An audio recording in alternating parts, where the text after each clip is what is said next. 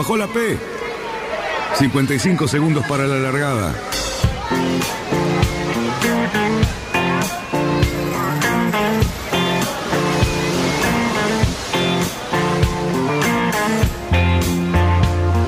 Así comienza Radionautas. Toda la información de la náutica argentina aquí por FM Symphony 91.3. Más que nunca, más que nunca. La radio que marca el norte. Last night and the night before, 25 drivers at my door. I got up and let 'em Vamos bien, vamos bien. Orsa, Orsa, Orsa. Vamos bien. Orsa, Orsa, Orsa.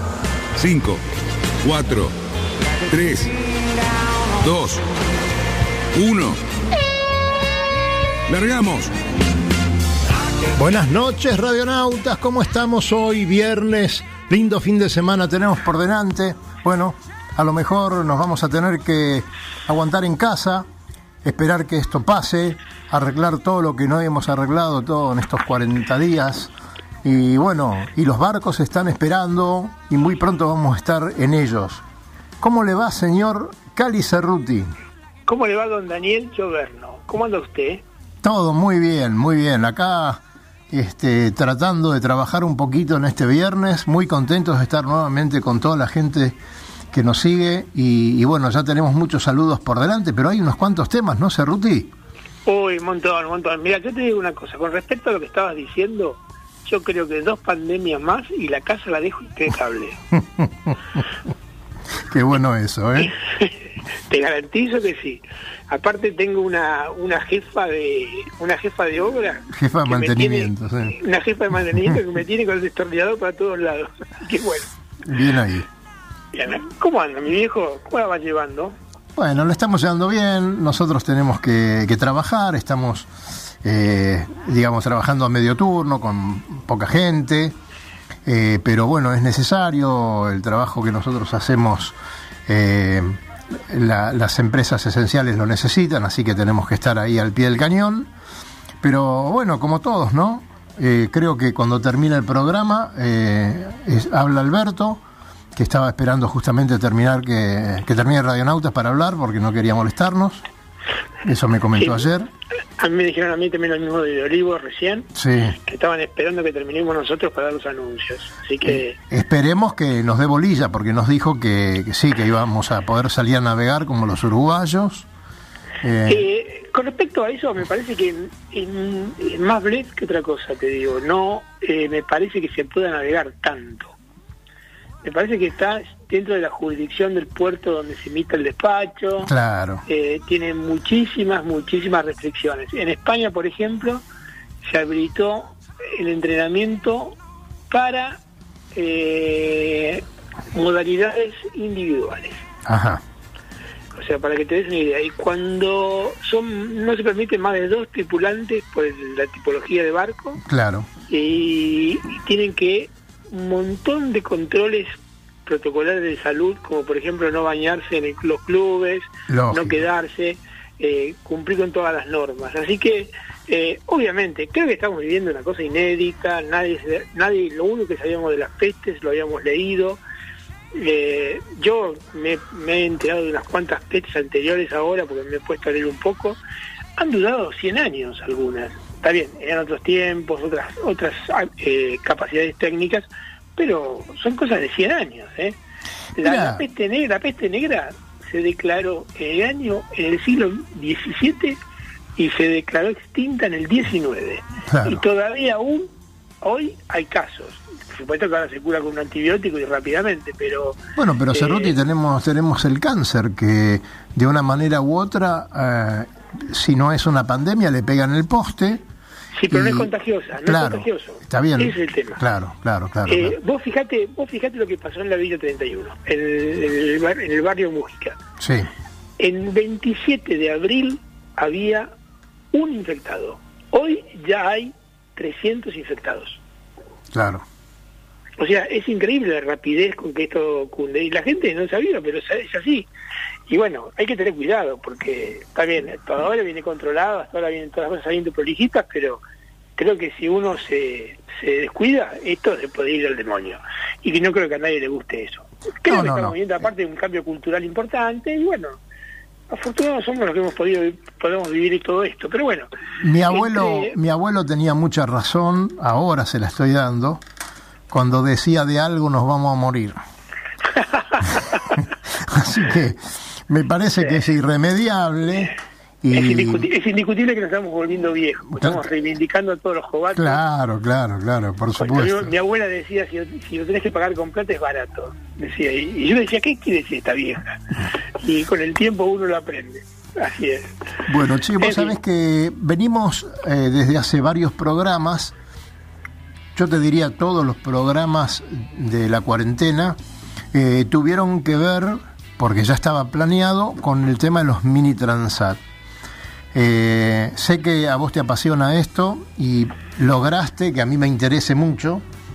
Eh, y bueno, eh, tenemos hoy un reportaje muy interesante a Santiago Sisi, que bueno, es uno de los primeros constructores de Mini Transat, con el cual él ha corrido varias regatas y ya nos va a contar un poco todo su desenvolvimiento. Pero bueno, hemos eh, charlado con la única mujer que está por correr cuando esto se solucione, eh, la Mini Transat, eh, la, regata oceánica, digamos. Sí, cruce de océano. El, campeonato allá también se interrumpió, pero mm. ¿te acuerdas que hablábamos el otro día que el, Mini Transat es como la, sofisticación más grande, que uno, más grande, vamos a usar el adjetivo correcto, es la sofisticación suprema de un barquito chico, ¿no? Pero y destinado a una a una velocidad y a un, uso tremendamente deportivo y especializado. Pero creo que lo que hay que reivindicar, y no vamos a ser muy originales en esto, son los barcos chicos. Los barcos chicos están en condiciones, siempre y cuando eh, estén bien preparados y bien timoneados, son barcos capaces de afrontar grandes singladuras y grandes desafíos. Por supuesto, no a, nadie se nos escapa que un barco más largo navega mejor, es distinto, moja menos, tiene todas esas bondades que tiene el barco más grande. Pero el barco chico, inclusive los barcos chicos de serie, nosotros tenemos dentro de nuestro grupo de conocidos y navegantes argentinos, gente de muy bajo perfil y con barcos muy chiquititos ha hecho grandes proezas. Y te digo que manejaron a mí Transat. Y el barco chico es una cosa, por ejemplo, que inclusive si uno se pone a estudiar y ver las ofertas, por ejemplo, en un mercado como el estadounidense, se encuentra con barcos de 20, 22 pies, el Flica, por ejemplo, que cuando vos lees las especificaciones, obviamente nunca lo vas a elegir para recorrer una regata, obviamente. Pues un barco que con 20 pies, 22 pies está desplazando 1200, 1500 kilos. Que es un desplazamiento que tiene un barco acá entre 28 y 30 pies con lo que te habla de un barco inclusive de quilla corrida, un barco para largas navegaciones, y está pensado para la gente grande que quiere recorrer muchas millas y tranquilamente. O sea, ¿qué quiero decir con esto? Que hay un momento de la vida en que uno empieza a reivindicar ciertas cosas y es como una especie de vuelta donde uno va para atrás. En una época se decía, los ingleses tenían un refrán que el barco de uno tiene que tener tantos pies como en los años del dueño. Sí, pero ¿sabes qué pasa? Quedó un poco y imagínate si yo tengo que tener un barco de 68 pies, no lo puedo sacar ni, primero no lo puedo sacar, segundo no lo puedo ni, ni timonear y necesitaría mucha gente y después ¿dónde lo guardo? O sea, bueno, podés tener dos barcos de 34, Cali, pensalo. Un, un velero y un crucerito. Mira vos qué lindo. Ahí está, ¿no? O, puedo dividirlo en tres. Pero, ¿eh? pero me refiero que es una buena manera de pensar de qué manera, y nosotros vamos a aportar un montón de de tips y vamos a reportear gente que con barcos chicos bien preparados, o sea, bien mantenidos, eh, digamos con un cierto criterio de gran navegación desafiante, se pueden hacer cosas extraordinarias. Y yo creo que la gente para redescubrir a su propio H20, a su Krypton 20, a todos esos barquitos que son tan nobles y que con un poco de atención y un poco de esmero son capaces de hacer un montón de cosas. Si no, pregúntenle, por ejemplo, a San Martín, que se fue con un H20 de acá a. Islandia, de Islandia a Ushuaia y volvió. Y, y anda por ahí dando vueltas. Así que mira, mira vos. Así que es, hay ejemplos nos sobran, no sobran. Cerruti, yo creo que para todo esto Sí, dígame. eh, lo mejor es escuchar a Santiago Sisi, ¿no? Espectacular. este, la verdad que tuvimos el placer de hacerle un reportaje. eh, él nos, nos atendió maravillosamente bien por Zoom. Y, y bueno, hemos charlado de muchas cosas, pero lo más interesante es que quedaron muchísimas otras en el camino. Hombre que ha corrido las 500 millas con su, su barquito, eh, barcos de él que están en Europa en este momento. Bueno, nos ha contado tantas cosas sobre Bueno, Mini pero. Santiago Sisi, Santiago Sisi es dueño de uno de los astilleros más prestigiosos que hay acá en Argentina, ¿no es cierto? Claro, Vamos claro. a ver. Así, Así que, que, bueno. bueno. él tiene mucho para contar y, y bueno, yo cuando usted quiera, mire, Ade- adelante, vamos, vamos hacia allá. díganme, arriba. Bueno, este, vamos entonces a preguntarle a Santiago a ver cómo él inició todo esto y Exactamente. cómo se Sí, involucró, bueno, ¿no? Santiago, ¿de qué manera, no es cierto? Claro. Vos te interesaste y con quién te juntaste para empezar a hacer el modelo de, la seis- de los modelos de, de la Mini Transat. con un diseñador, eh, Nicolás Goldenberg, que bueno, nos pusimos en contacto, él venía de terminar su carrera en Inglaterra eh, y había diseñado y construido un mini en versión proto acá en Argentina, en el astillero de Memo, eh, en 40 grados. Y bueno, nos pusimos en contacto, a mí el barco me gustaba y bueno, salió el proyecto de hacer un, un barco, un mini transat de, de serie acá para Argentina con las perspectivas de venderlo en el exterior y trabajar un poco en el mercado exterior. ¿Y cómo está eso en este momento? No saltemos esto del coronavirus de estos meses. o hasta marzo, ¿cómo venía la cosa y cómo pensás que va a seguir después de mayo? Bueno, en sí fue un proyecto, la clase Mini Transat avanza muy, muy rápido. Sí. Eh, eh, nosotros ingresamos con el proyecto este, ingresamos en el mercado europeo, hicimos varios barcos, hicieron 13 barcos que se vendieron en su mayoría para Europa, algunos se fueron a Estados Unidos, Brasil, eh, vendimos alguno, uno en Singapur, otro en Abu Dhabi, Eh, fue un proyecto bastante interesante. Y, bueno, y después quedó el mercado de afuera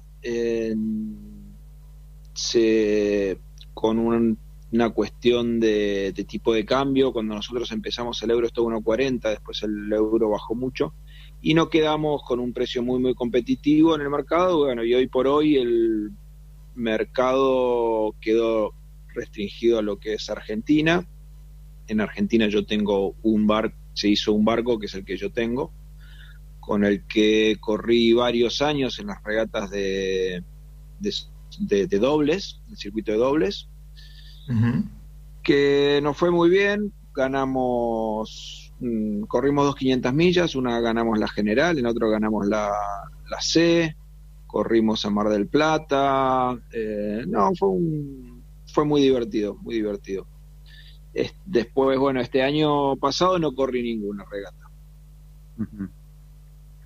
Eh, así para, más allá de que sea un, un barco de características oceánicas, digamos, para lo que es eh, el Nauta Río de la Plata, digamos, es un barco que, que ¿cómo lo ves, digamos, para, para navegar en el Río de la Plata?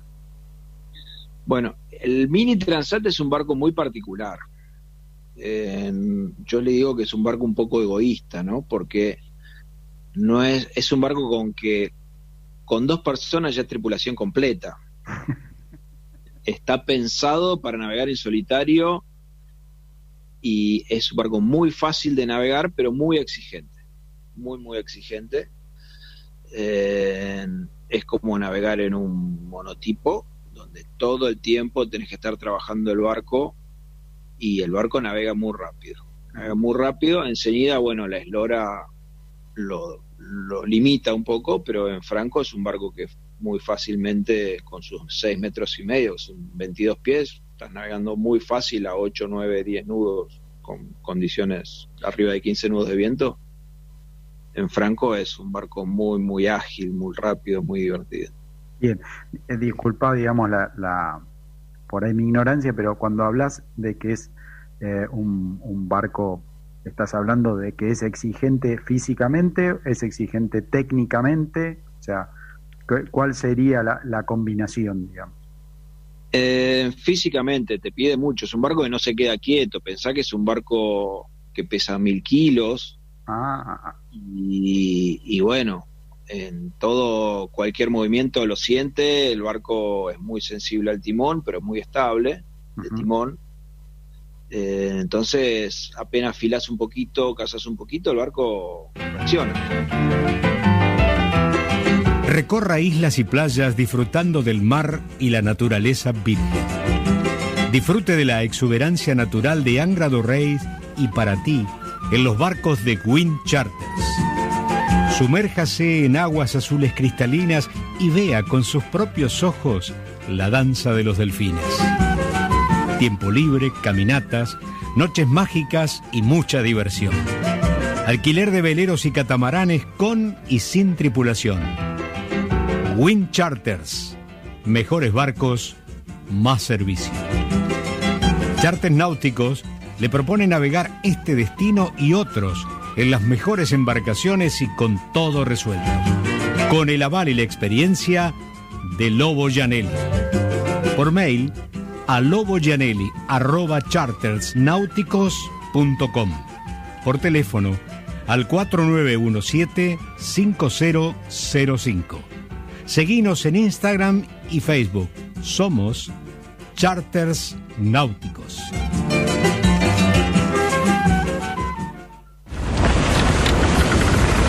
Metros para virar la boya. Cuidado, que entramos muy justo. Orsale, orsale. Viramos en 3, 2, 1, viro. Arriba el speed.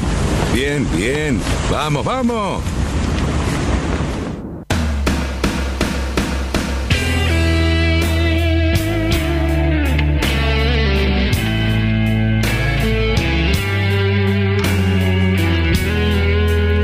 Bueno, señores, aquí estamos nuevamente. Gracias por estar ahí. Muy interesante lo que nos dijo Santiago Sisi hasta ahora. Ahora vamos a continuar con ellos, pero les quiero mandar un saludo muy grande a toda esta troupe de Fiesta Now, que es un grupo de navegantes que la están pasando bomba, la están pasando muy bien. Los, los sábados hay fiesta. Este, realmente es una forma de encontrarse con amigos en este momento por Zoom, por eh, WhatsApp y por todas las redes eh, que, que se puedan imaginar. Así que bueno, les mandamos un beso muy grande a todos, a Paulita Caviquia y, y bueno, a, a- a todo- a todos los integrantes, son muchísimos. Así que felicitaciones por ese grupo que han hecho tan divertido. Eh, seguimos con Santiago Sisi. Sole, ¿qué te parece? Adelante. Decime para el futuro, ¿qué, qué estás pensando eh, cuando se pueda reactivar la fabricación y eso? ¿Estaremos ¿Qué bien parados en Europa? planes hay? Eh, ahora con el Mini eh, va a ir otro barco al agua eh, del astillero Conte. Y ahí vamos a hacer dos barcos, dos mini transat, y ahí va a estar muy divertido para correr. La idea es correr, empezar a correr de nuevo, ya que vamos a hacer dos barcos, empezar a, a divertirnos de con dos barcos, que es mucho más Ajá. entretenido. Pero va a ser, es, un- es una, la plaza local es eso. Eh, Sí. De los que vendiste afuera, ¿están corriendo en el circuito de la Transat? Eh, sí, sí, están corriendo eh, sin, sin muchas expectativas. Quedaron, ya los dueños originales los vendieron, ya están en manos de otras personas y navegan, corren, pero no. El diseño evolucionó muchísimo. Ajá. Ahora afuera están usando lo- los mini transat, los que tienen la proa redonda, los que parecen unos J. Sí. Y estos barcos eh, estos barcos con proas redondas en Franco son bastante más veloces y lo que está buscando ahora el mercado de afuera. Bueno, pero eso está en la categoría proto, que ya es un poquito más específico. No, no, los series también han- han- han- han- le han metido mucho volumen en la prueba. Ah, también, vos. Sí, sí, sí, sí, sí, sí, sí. O sea, los que son los, los Pogo 3, digamos, ya, ya vienen con la, con la proa Roma. El Pogo 3 tiene la proa bien gorda, sí. Para Claro. que te des una idea, en la proa de un Pogo 3 tiene el diámetro de un tambor de 200 litros. Eh, tiene, son, son muy gordas las proas esas. Este, Eh, en estos barcos, perdona, Marcelo corre con un Pogo comentaba 2. que, corría con un Pogo Claro. 2 y tenía bastante.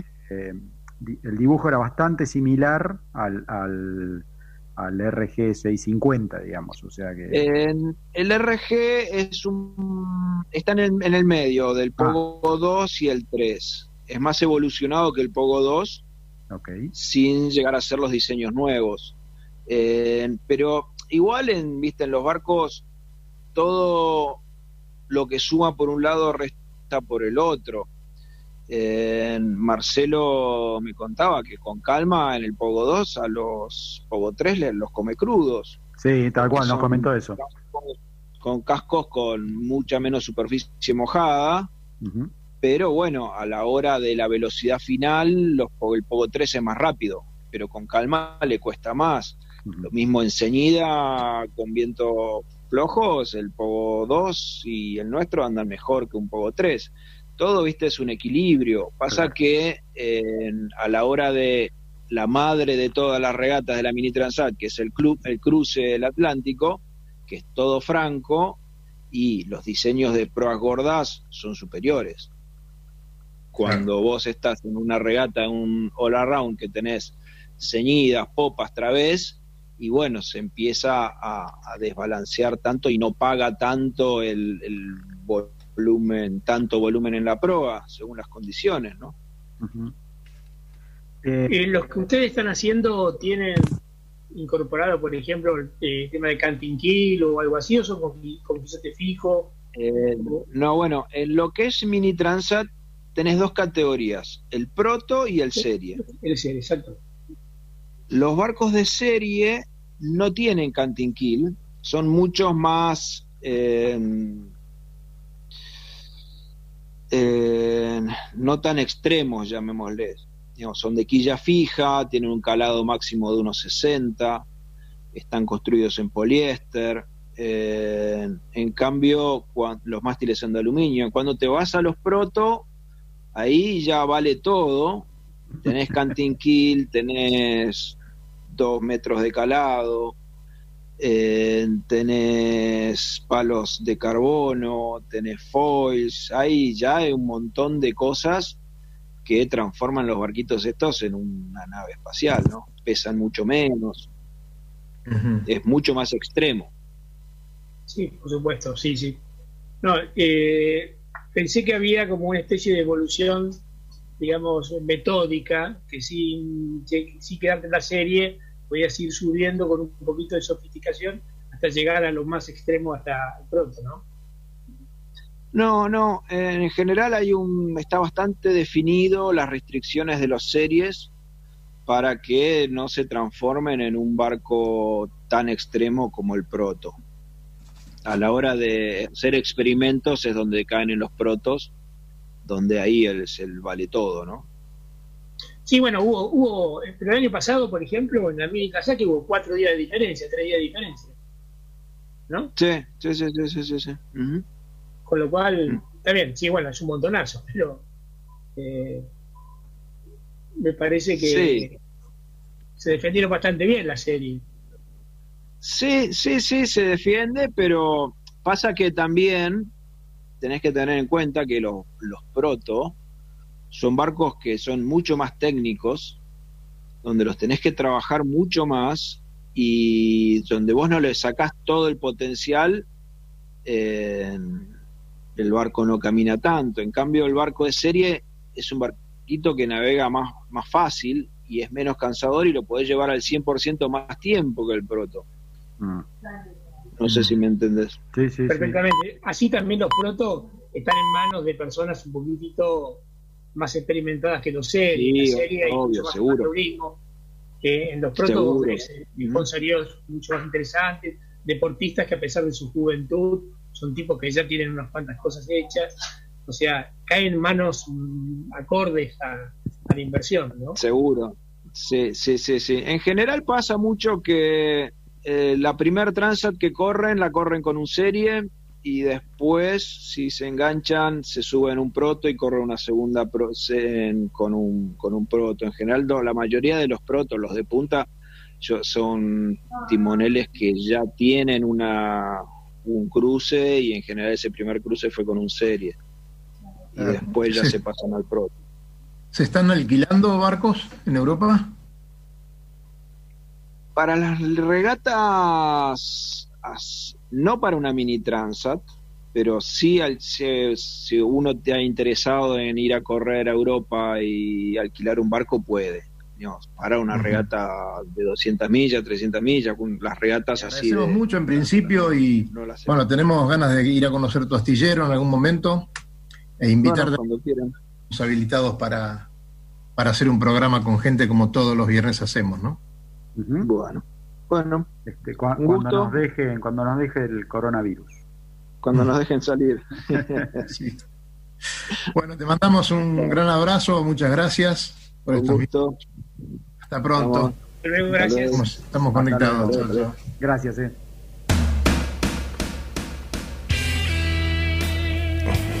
Muy interesante, verdaderamente muy interesante. A, a Cali le interesó, le gustó, le apasionó el tema de los mini transat y le hicimos cuatro programas. Qué grande Cerruti, cómo te queremos. Eh, señores, eh, estamos bregando, estamos gritando por todos lados donde fuera posible que nos dejen entrar a los barcos. Por favor, tenemos que ir a ver qué pasa. Tenemos que ir a ver si hizo agua. Tenemos que ir a verlo, tenemos que acariciarlo, queremos darle un beso. No nos van a ver porque lo vamos a hacer cuando nadie mira, pero los vamos a besar. Queremos estar con nuestros barcos, basta de esposas. Digo, queremos estar con nuestros barcos. Así que en cualquier momento eh, que los clubes acepten eh, estas nuevas normas, que ah, para un poquito. Estamos con Luis al aire. Luis, ¿estás por ahí? Estoy por acá, Dani, escuchándote este, muy, muy interesado, porque... Menos sí, mal. la Menos la mal porque que- me estaba poniendo sentimental. Sí, ya sí, se me sí, iba a caer no, un lagrimón. Vamos, vamos a sacarte de ese pozo y, y te vamos a llevar al abismo. Sí, queremos volver a navegar, sí. Bueno, Este, ahí, ahí el Club eh, Barrancas hizo algo, eh, empezó a armar una lista, creo que nos van a abrir la puerta un ratito a cada uno, ordenadamente, como corresponde. Varios clubes están en lo mismo, eh, hay muchas negociaciones por todos lados. Eh, está muy bien, porque la verdad da mucha pena, da mucha pena ver tanta gente en los bancos, tanta gente en los supermercados, tanta gente haciendo cola en las farmacias, haciendo cola para pagar los, los impuestos o los servicios. Bueno, tanta gente en los trenes, en los colectivos, en todos lados, y que no podamos ir a nuestros barcos. Eh, sí. ¿Cierto? la no digo que- navegar. Bueno, es una locura no navegar. no, no. es una locura no navegar. Y se los digo a todos los de prefectura, a todo el mundo. Sí, es una locura no navegar porque no jodes a nadie, todo lo contrario, estás en un ambiente completamente limpio. Pero bueno, dejémoslo. Pero eh, recordemos hace algunos viernes que nosotros hablamos con Marcelo Zaguier y, y él estando en Suiza eh, nos comentaba que, digamos, allá estaba, o sea, aún con, con restricciones muy fuertes para, Sí. la, la- para el, el salir y qué sé yo. eh, eh, por ejemplo, una, una familia podía ir a su barco y salir a navegar. Digamos, ¿sí? Mientras fuera el mismo grupo que, que estaba haciendo la cuarentena en su casa, Claro. podía salir a navegar en el barco sin ningún problema. O sea, no, no había restricción. ¿ok? Que, que se hiciera mucho, se hiciera poco, digamos, no, sé, no, no había números, pero pero sí eso estaba permitido. O sea, Eh, si yo agarro claro. y voy a, a, a mi barco, me subo y, y salgo con mi familia, que, que es la misma, las mismas personas que Mm. están conviviendo conmigo en mi casa haciendo la Sí. cuarentena, digamos, no pasa nada. Eso, No. eso en Suiza lo permiten hacer, digamos. Pero bueno. En otros países en Europa pasa lo mismo. ¿Qué pasa, Eh, Luisito? ¿Cómo vas a hacer para estar a un metro de otra gente? Te- eh, ¿Estás en, en rumbo de colisión? O sea, es imposible estar a un metro y medio o dos de otra gente. Entonces, pero ¿por, qué pasa esto? Pasa esto y yo entiendo a toda la gente que, que trata eh, de, reservar estas cosas. Pasa esto porque somos siempre irresponsables. Eh, eh, somos, digamos, nos tomamos un poquito más de lo que nos dan. Y a su vez, los que tienen la manija también se toman un poquito más. Dicen, bueno, yo corto todo total, a mí no me importa, corto todo. No hay criterio. Por Dios, No, ¿cómo no vamos a cual, poder ir o a nuestro barco caminando y cruzándonos con algún consocio a un metro de distancia, saludándonos con la manito y teniendo el placer de vernos? Con, con el barbijo cada uno, como corresponde, y entrar al barco. Eso realmente en algún momento lo vamos a discutir de otra manera. Eh, y yo entiendo, entiendo a todas las comisiones directivas, eh, ojo, no estoy hablando mal de ninguno, de ninguna comisión directiva, porque hacen lo que pueden y no, no pueden tampoco tomar riesgos innecesarios. Pero en la inacción de muchos, la inacción de muchos hace que eh, cuarenta y pico de días sin poder ir a ver si nuestro barco está bien, si nuestro barco está mojado, si nuestro barco eh, tiene algún inconveniente. Exactamente. Sin, sin descontar, digamos, no, estamos hablando eh, para nada en contra.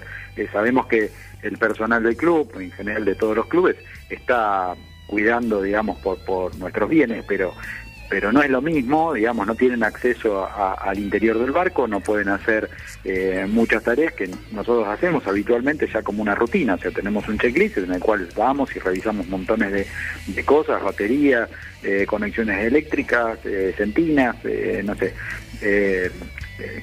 combustible, o sea, hay un montón de cosas que se, que se ven eh, y, y seguramente si, si dijéramos, che, eh, vos tu auto, ¿qué pasa? Ah, ahí, ahí todos sí Claro. saben, pero digamos... abrimos los lo talleres, cuenta. abrimos los talleres y las gomerías para ver los autos.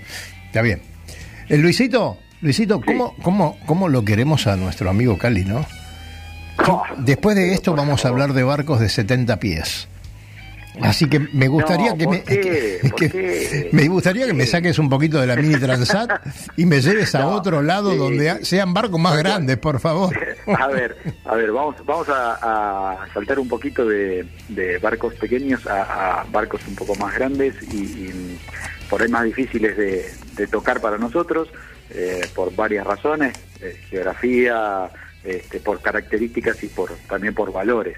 ¿Sí? Eh, vamos a saltar a, de, de barcos pequeños de 6.5, nos vamos a ir a eh, 60 ¿sí? de pies. ¿ok? Vamos a hablar un poco de, qué- de qué- Moca qué- 60. Qué comodidad. claro. Este, que esta semana tuvimos la, la suerte, digamos, porque más allá de, de- de algunas eh, conversaciones que tuve con, con conocidos nuestros, eh, vimos salir de, de, fábrica a, un hermoso eh, eh, velero de, de- esta clase, ¿sí? Eh, que bueno, publicamos ahí, tiene unas líneas súper arriesgadas de, de nuestro amigo Juan K. la verdad que los, los invito a, a verlo, es un barco con unas, unas líneas muy impresionantes, eh, con ya hizo la- las pruebas de flotabilidad y, y algunas características lo vimos de navegar, así que el, el Corum pueden buscarlo, eh, un color Un- una belleza. eh, Ahí anduvo un tal Iriarte diciendo que el barco era feo. Por favor, Sí, es una belleza ese barco. Pero es esta, esta gente que solo ve el- que la belleza en, en la madera, ¿viste? Entonces no pueden comprender, eh, digamos, semejante semejante eh, artilugio de ingeniería puesto sobre el agua. Eh, decime, eh, no te, no te animás al apellido completo, ¿no? No, no. este, Che, Y- eh, Luisito, eh, sí, parece que Cali se puso romántico. Cali, ¿estás Uy, ahí? Sí, estoy acá. ¿Qué haces, Cali? Mira, lo que es la tecnología, ¿eh? Qué maravilla. Increíble, ¿eh? Qué maravilla. Como si estuviéramos en el estudio, ¿no? Qué grande. Exactamente. Sole. Sole hace malabares con dos cables, una lata y un piolín y Claro. nos conecta a todos. Es una genia. Muy bien, Eh, muy bien. Bueno, los estoy escuchando, obviamente no me voy a pelear, pero bueno, yo creo que, eh, bueno, el tema, el tema del aislamiento no creo que venga por el hecho de que no se pueda ir, sino porque lo que no se puede circular por las calles, que eso es lo que no se puede hacer. Cali, no digas eso, Cali, por Dios, mirá, eh, eh, vos- no se puede circular por la calle y está repleto de gente por todos lados. Entonces, yo entiendo, a ver, si usted tiene permiso para circular, puede ingresar al club, que es lo que se está diciendo en nuestro club para entrar. Pero está lleno de gente en la calle. eh, Yo no veo tanta gente en la calle. yo veo bueno, la no, gente que, pero, bueno, pero ¿cómo? Pará, ¿saliste de tu casa? Vos no me digas Sí. que no ves mucha gente en la calle. Yo te puedo asegurar, mirá la tele y vas a ver si hay gente en la calle o no hay gente en la calle. Bueno, pero no, no es el porcentaje de la, la gente No, desde ya que no. Desde ya que O sea, no. Eh, Pero- lo que voy es que lo que creo que creo que realmente lo que se te- te está tratando de controlar. Poco a poco estas cosas se van a ir. Pero claro, claro que yo tengo, un sí. primo, yo tengo un primo mío, por ejemplo, que el otro día conversando con él, él, él tiene, por ejemplo, un caballo. Ajá, Y una cosa que, por ejemplo, yo vivo enfrente de un club hípico, ¿no? sí. Y entonces, eh, yo otro día salí acá a la puerta y vi que había una gente, claro, gente andando a caballo dentro de- de- del calpón que tienen, Sí, y los veo, los, y claro, y de golpe, claro, son seres vivos que necesitan mucha más atención que inclusive que nuestros barcos.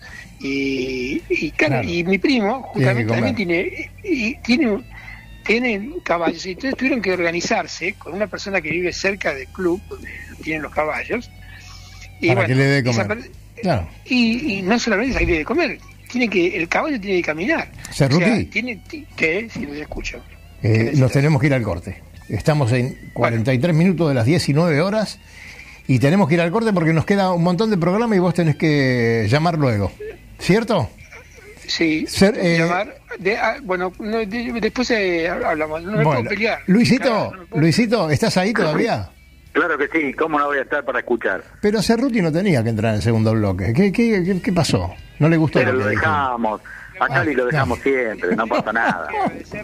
Está bien. escuché hablar, te escuché hablar, te escuché hablar de, de digamos, del, del, del nuevo barco de, de Cuchuchán, de Juan K. Sí. Y, y que tenemos que agradecerle la confianza que nos, que nos brindó Gaby Meyer. Claro. No, nos prestó las, nos Las prestó la- imágenes. las imágenes Claro. con cierta reserva y nosotros cumplimos porque la verdad, para mí, por supuesto, que el comentario de Adrián también da para la polémica.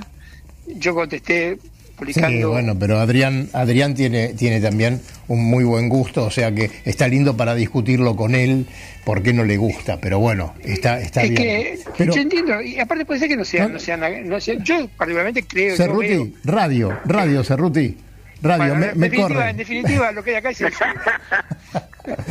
Hasta luego, Cerruti, después la seguimos. Vamos al corte, Reina, porque si no...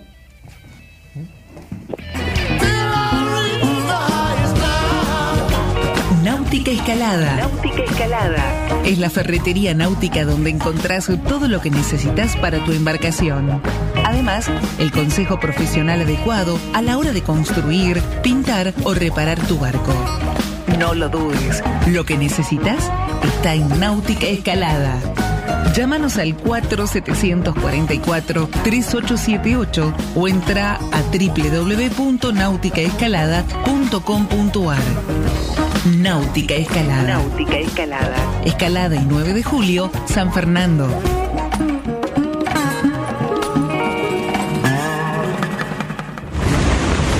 Tenemos que trasluchar. En 100 metros. Ojo. 22 nudos de viento. Vamos, vamos. Trasluchamos en 3, 2, 1, ya. Excelente, muchachos. Bien, 20 minutos para la llegada.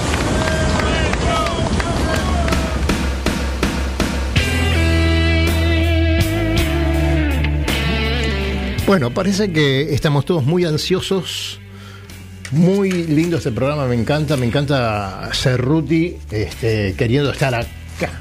El Luisito se quedó ahí este, un poco ponchado por la Sole y nosotros tenemos otra comunicación. Hola. Hola, buenas noches, Dani. ¿Cómo andan? ¿Qué dice Yamil? ¿Cómo está? ¿Todo bien? Muy bien, querido. Muchas gracias. Muy bien, muy bien. Muchas gracias. Yamil y Haddad directamente desde el Club Mendoza de Regatas, o tal vez de su casa. Eh, pero bueno, Mendoza, acá presente en, en Radionautas. Y, y bueno, me, me gustó mucho, señor Haddad, lo que usted hizo con el reportaje de nuestro compañero Lobo Janelli. Un reportaje por Zoom que estallaron las redes, este, se llenó completamente y hubo que hacer tres, repe- tres repeticiones, no, sino tres etapas, ¿no es cierto? La verdad es que estuvo buenísimo, fue una experiencia increíble. Tratamos con Lobito de aprovechar esta situación pandémica y de encierro para hacer ese viaje. Eh, he tenido la suerte de, de escucharlo de su, de su retórica muchas veces y me pareció una gran oportunidad para compartirlo. Y sí, fue un viaje de 70 años eh, donde vimos todo lo que Lobo ha hecho, que es un montón, de náutica, de autos, de amigos, de viajes, de cruceros, de regatas, eh, de la familia. La verdad que estuvo increíble. Nos superó desde el punto de vista de la convocatoria. Sé que ahí Radionautas tuvo mucho que ver, así que muchas gracias por difundir. Por favor, al Eh, contrario. Y la verdad que nos la pasamos en grande. Me gustó mucho verlo a, a Don Janelli ahí con su whiskacho. eh, Qué bueno que estuvo eso. recordando. Sí, sí, fue muy divertido, muy ameno. La verdad es que nos fuimos a dormir muy satisfechos, muy contentos. Muy, muy contentos. Eh, bueno, pero no te quedas ahí, eh, ¿no es cierto, Yamil? Creo que tenemos algo más cuando el lunes próximo con una personalidad de nuestro yachting eh, completamente relevante y además muy amiga de- del Lobo. Totalmente, totalmente. El lunes eh, 11 a las 7 de la tarde, 19 horas, vamos a reincidir, considerando que funcionó, vamos a reincidir en el evento con Piedra Galarce, Ricardo Piedra Galarce, eh, que también he tenido la suerte de compartir mucho con él en San Antonio, en regatas en el Río de la Plata, y mm, tiene una trayectoria también impresionante. La verdad es que navega desde que tiene meses, años, ha competido en todos lados, en todos los mares, muchos barcos, cruce oceánico, dirigencia en el club, eh, un- una- yo creo una eminencia y tiene mucho para contar eh, y mucho para, para enseñar, creo, y para, para aprender también Bueno. a la distancia y, y no, bueno, dale, decime, decime Dani. No, no, que realmente hay que escucharlo, hay que participar. Eh, vi que vos le das la posibilidad a la gente que haga alguna pregunta en algún momento de, de la charla. Eh, Totalmente. Sí, sí. Eh, la, la idea de la charla es que sea algo ameno entre amigos. Como usted decía, nos superó, nos sorprendió, o no tanto, no nos sorprendió tanto, porque mira, yo sé que a Lobo lo quieren mucho en el ambiente, sé que tiene una trayectoria impresionante y, y sé que es un tipo muy empático, carismático, que se mete en todos los temas, o sea que no, no me sorprendió, pero bueno, ver que se sumaron, que estuvieron ahí, que se mantuvieron firmes, duró hora y media, dos horas Claro. la entrevista. Claro. Eh, y sí que participen, que pregunten, creo que es muy bueno. La idea original nació en este plan de acercar un poco el Río de la Plata a- al interior, a Cuyo, Mendoza, eh, San Juan, San Luis, Córdoba, por ahí que navegamos con mucho entusiasmo el norte, el sur, eh, y que también la gente tenga la oportunidad de charlar, creo yo, con estos íconos y Claro. estas- estos referentes, escuchar las historias y preguntar algo, compartir, aprender. Así que sí, sí, es más que bienvenida a la intervención de todos. Yo creo que al lobo le falta igual algo que todavía no hizo, que es viajar al espacio. Pero después este, el resto anduvo transitando, ¿no? Eh, nombraron eh, esas carreras de autos con, con autos elegantes antiguos, eh, to- toda su, su trayectoria tan rica, eh, la famosa Fastnet. Este, y claro, cuando yo veo esos programas de fútbol, eh, 16, 18 programas de fútbol en 19 canales de deportes, digo, ¿cómo puede ser, no? ¿Cómo puede ser que Totalmente. no se le dé un poco más de espacio a, a gestas tan importantes como las que han hecho tanta gente, ¿no? Tenemos constructores de barco, como recién hablábamos con Luis Petec, eh, Juan K, que nadie quiere nombrar el apellido porque seguro que le erra, este, Xian, pero bueno, este, tenemos una- un personaje como ese tan importante eh, que está dando tantas, tantos diseños en el mundo y, y bueno, paciencia. Por ahora se van a tener que bancar con radionautas. Después, a lo mejor, si tenemos la suerte que aparezca alguien más, alguno que ponga un peso para estar en la tele y tener algún programa un poquito más este, eh, relevante, sería genial. En Yo principio, creo que es cuestión sí, dime, dime. Perdón, Dani, que te interrumpa. No, Me no. parece que está buenísimo lo que estás planteando. Alguna vez escuché que alguien dijo que la náutica le ha dado a este país la mayor cantidad de, de medallas olímpicas, por ejemplo, un montón de galardones. Sí. Muy buenos navegantes salen de, de Argentina. Eh, hay eventos que vamos a estar dando, por ejemplo, con Piedra, como la Invitational Cup de, de Estados Unidos, de Nueva York, donde el único club eh, por ahí sudamericano invitado, tengo entendido, es, es el ICA, la gente argentina. O sea, hay mucha gente Claro. muy valiosa, como bien decís vos. Eh, por ahí creo que se trata de trabajar firme, que es lo que tratamos de hacer desde, desde el Club Mendoza de Regata, eh, en acercar el deporte, en que, se- en que sea más cercano. Claro. Por ahí, viste, romper un poco esta barrera o este esta esta premisa, ¿no? De que la náutica por ahí es un poco lejana y que no lo sea, que sea bien cercana con, con los Optimis, con los Laser, con los Pamperitos, con el Snipe, con el Micro, y de ahí de a poquito ir metiéndose en el tema, rompiendo preconceptos eh, y tratando de que la gente se arrime finalmente. Que se arrime al carrizal, ¿no es cierto, Yamil? No, acá en Mendoza Full estamos, bueno, ahora estamos todos guardados, nadie va a ningún lado, pero sí tenemos Carrizal y Potrerillos, que es un espejo hermoso, Sí. con condiciones de viento eh, impecables y con condiciones geográficas, la montaña, el agua, es como navegar en agua mineral, pero literal, te diría. Claro, claro. Y es muy claro, disfrutable. Claro, claro que sí. Este, bueno, mira, Yamil, sabemos que vamos a tener más charlas eh, eh, de aquí en adelante, vamos a tener eh, tu colaboración para saber qué es lo que está pasando en el interior, no solamente en Mendoza, en todos los lugares donde vos tengas contactos y los podamos ir este, juntando y amalgamando para, para que la gente se vaya enterando. Eh, así que bueno, no- nos vamos a estar, eh, vamos a ser compañeros de trabajo, amigo. Excelente, la verdad que hoy con ese comentario me ha dado una alegría enorme, siempre tuve el anhelo y creo que un poco en la charla con Lobo se, se, se evidenció de, de hacer un poco de esto que, que tan bien hacen ustedes y que tanto empeño le ponen, de tratar de compartir la pasión y de comunicar. Así que me has alegrado el día con tu idea de que hagamos una, una columna, compartamos información.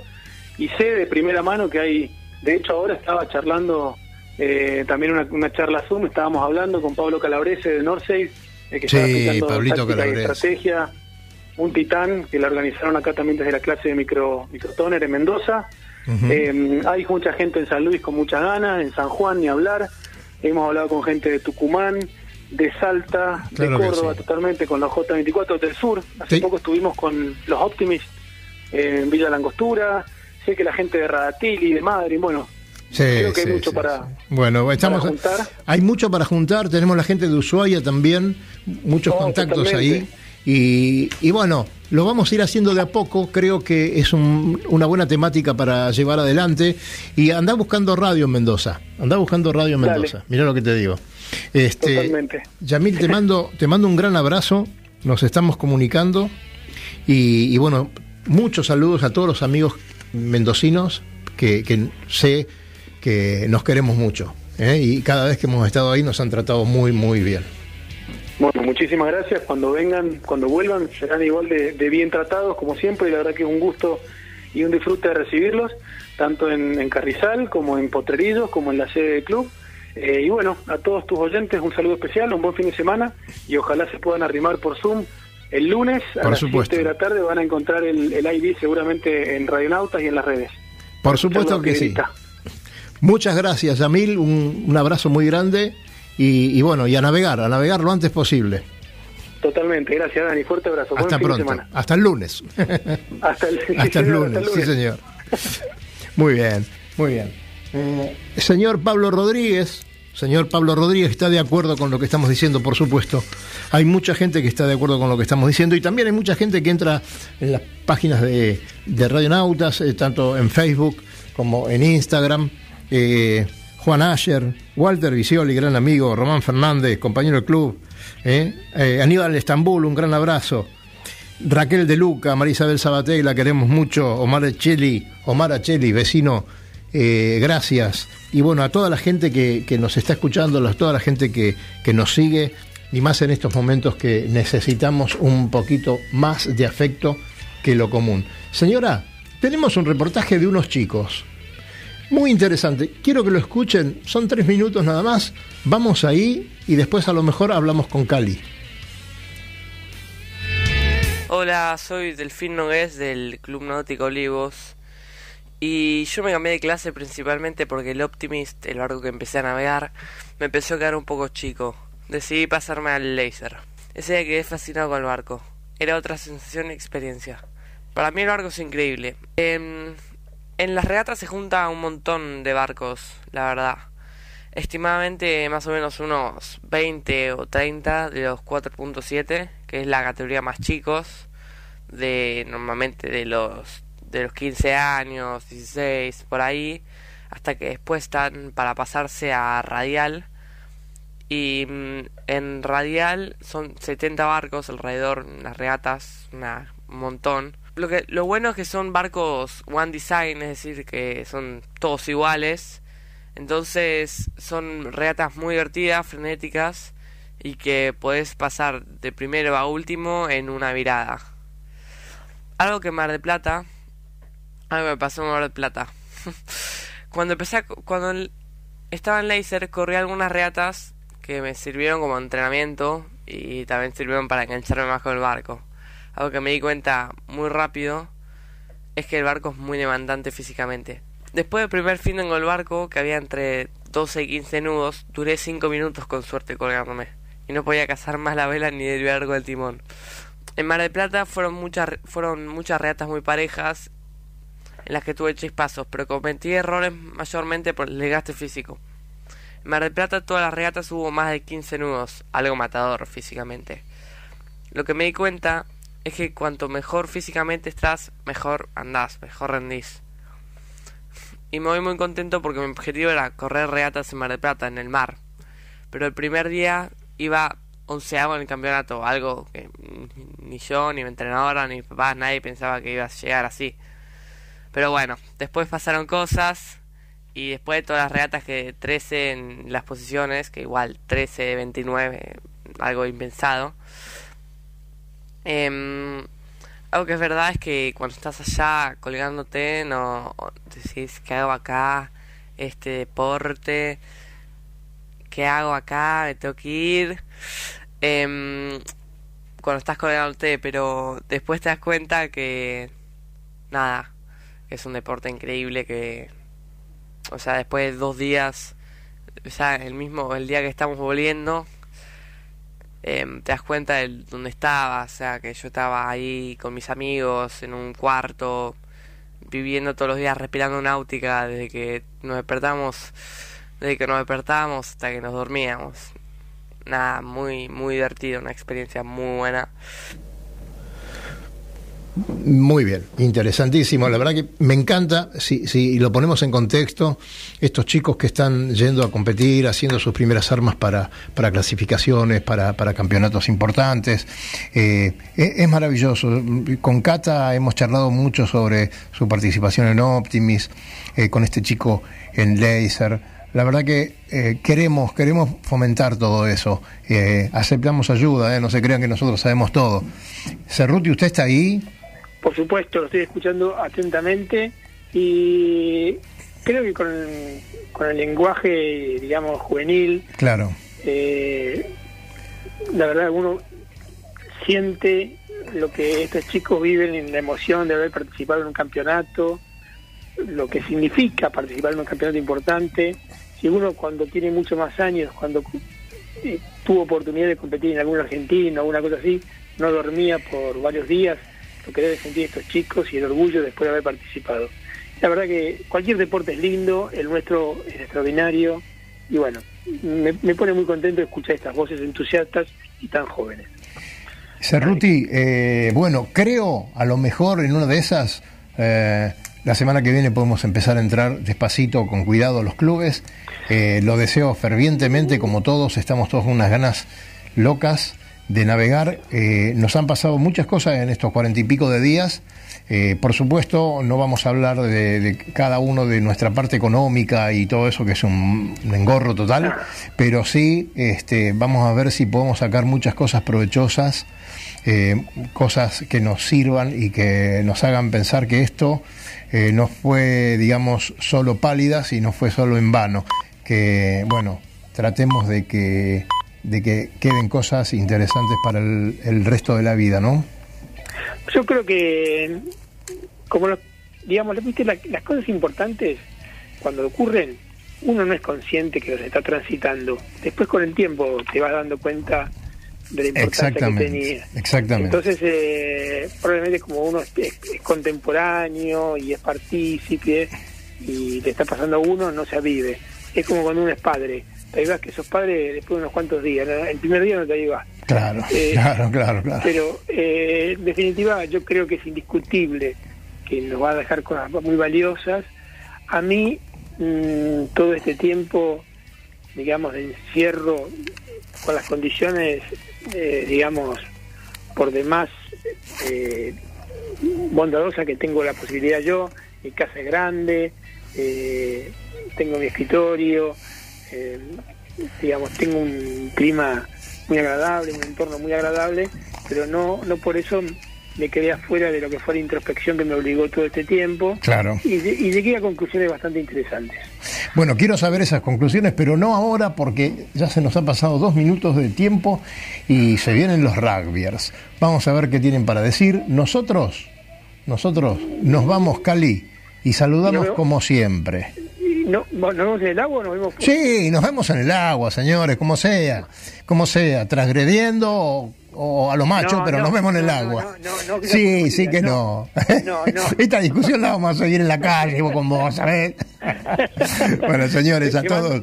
Sí. Un abrazo para todos. Gracias, Sole, por todo lo que haces. Gracias, gracias, Y un Sole. para todos. Bueno, un gran abrazo para todos, muchas gracias. luego, Que, que pasen bien estos últimos días y, y bueno, después a volver con todo, ¿eh? a volver con todo al agua, a volver con todo al trabajo y a volver a abrazar a nuestros seres queridos. Hasta pronto.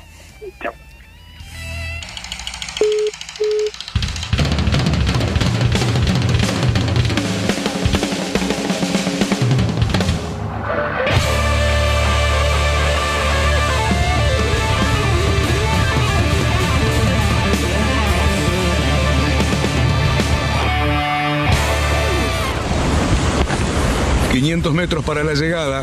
Nos va a desventar. Orcemos. Orzamos y volvemos. No toquemos nada, que llegamos adelante. Bien, bien, Capi. Vamos, vamos. Estamos adelante. Bien, bien la tripu.